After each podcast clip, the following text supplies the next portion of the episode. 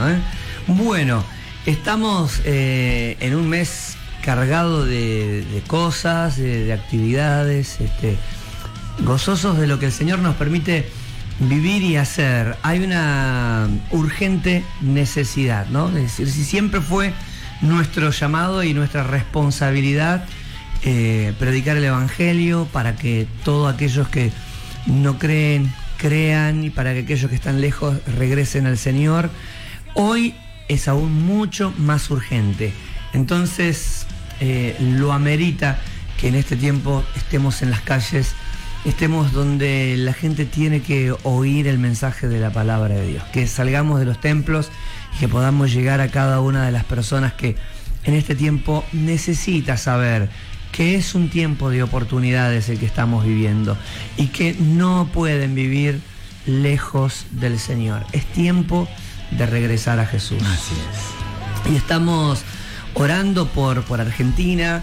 A lo largo y a lo ancho del país se da una situación este, que puede ser natural, que puede estar muy relacionada con, con estos tiempos que nos toca vivir de verano, ¿no? de altas temperaturas, y que se suma a la sequía que tal vez hubo en, eh, a lo largo del 2021 y ni hablar en, estos, en estas últimas semanas, pero cada vez que hay incendios forestales, a mí me hace ruido, porque si bien siempre o en muchos casos un incendio forestal comienza con una negligencia humana, la realidad es que cuando veo incendios es imposible no pensar en lo que generó ese combustible para el fuego. Fue la sequía. Y cuando nosotros miramos eh, la palabra de Dios, cada vez que hay disciplina divina para la tierra, eh, la sequía tiene que ver con cielos de bronce. Es decir, cielos que se cierran para que la lluvia no venga. Y entonces, a partir de cielos cerrados, faltantes de lluvias, sequía en la tierra, una de las cosas que dice Amos es que vendrá fuego, fuego a los campos. Entonces, Amos ve eh, tres juicios divinos en una de sus visiones, creo que es el capítulo 6. La primera tiene que ver con plaga de langostas, que se comen las cosechas. La segunda tiene que ver con incendios, incendios forestales. Y la tercera tiene que ver con, bueno, una intervención divina de juicio cuando ve la plomada en la mano del albañil. y tiene que ver justamente con Dios este, evaluando todo lo que está torcido en medio de su pueblo. Bueno, pero este es simplemente un pasaje, es un pequeño relato de un libro profético, uno de los menores del Antiguo Testamento, que nos grafica una realidad que es muy recurrente en Israel, porque en Israel este, a lo largo de toda su historia se repite el ciclo de jueces, ¿no? Prosperidad, abandono del Señor, juicio divino, arrepentimiento, restauración. Entonces es una secuencia permanente en jueces, pero que a la vez grafica toda la historia del pueblo hebreo y que también tiene mucho que ver con nosotros. Entonces, cada vez que hay este, sequía, cada vez que hay incendios, más allá de la negligencia del hombre, este, también hay algo que, que a mí en lo personal me hace ruido y esta es una etapa bastante crítica que está viviendo y uno puede decir, no, no exageremos, es la naturaleza, este, es la sequía. Bueno, la sequía a veces tiene un porqué. Y eso es lo que nos debe mover a orar. Oremos por Argentina. Enero, oremos por Argentina.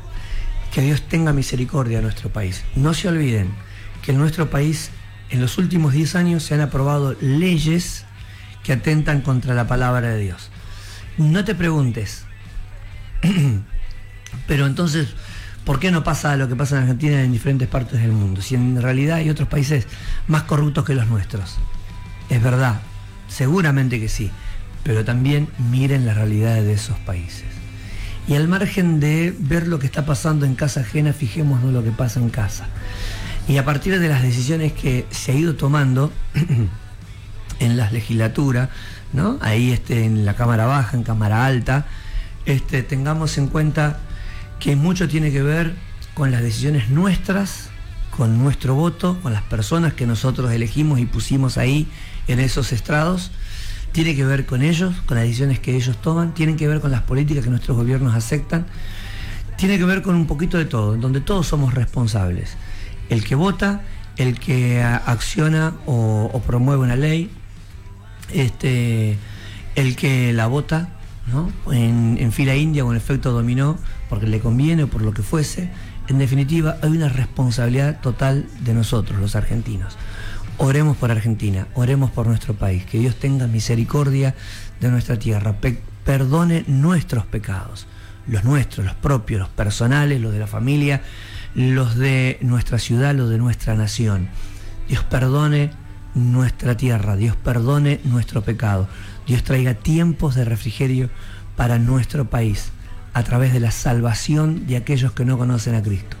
Porque la transformación social no viene a través de la política, viene a través de un individuo transformado. Un individuo transformado puede afectar a su familia, un grupo familiar de cuatro o de diez. Una familia transformada puede afectar a un núcleo muy importante, porque ahí hay un chico que va al jardín, hay un chico que va a la secundaria, y un chico que va a la facultad. Influencia. Hay un matrimonio que es influencia en el trabajo, en la casa, en la familia, en la puerta del colegio, en la puerta del jardín. Entonces, imagínense, la transformación social no viene a través de la política, viene a través de la iglesia. Entonces, Dios sane nuestra tierra. Es lo que necesitamos imperiosamente. Y por Córdoba, por San Luis, por el sur, por todos esos lugares que están sufriendo incendios forestales tremendos, emisiones, este, altas temperaturas, sequías. Señor, visite nuestro país, por favor. Así es. Dios nos ha puesto en lugares estratégicos, ¿no? Creo que para que podamos orar, no solamente por nuestro país, también por nuestras familias, por los seres queridos, por los vecinos, y vamos a transformar nuestra nación con el mensaje de Jesucristo. Así es, así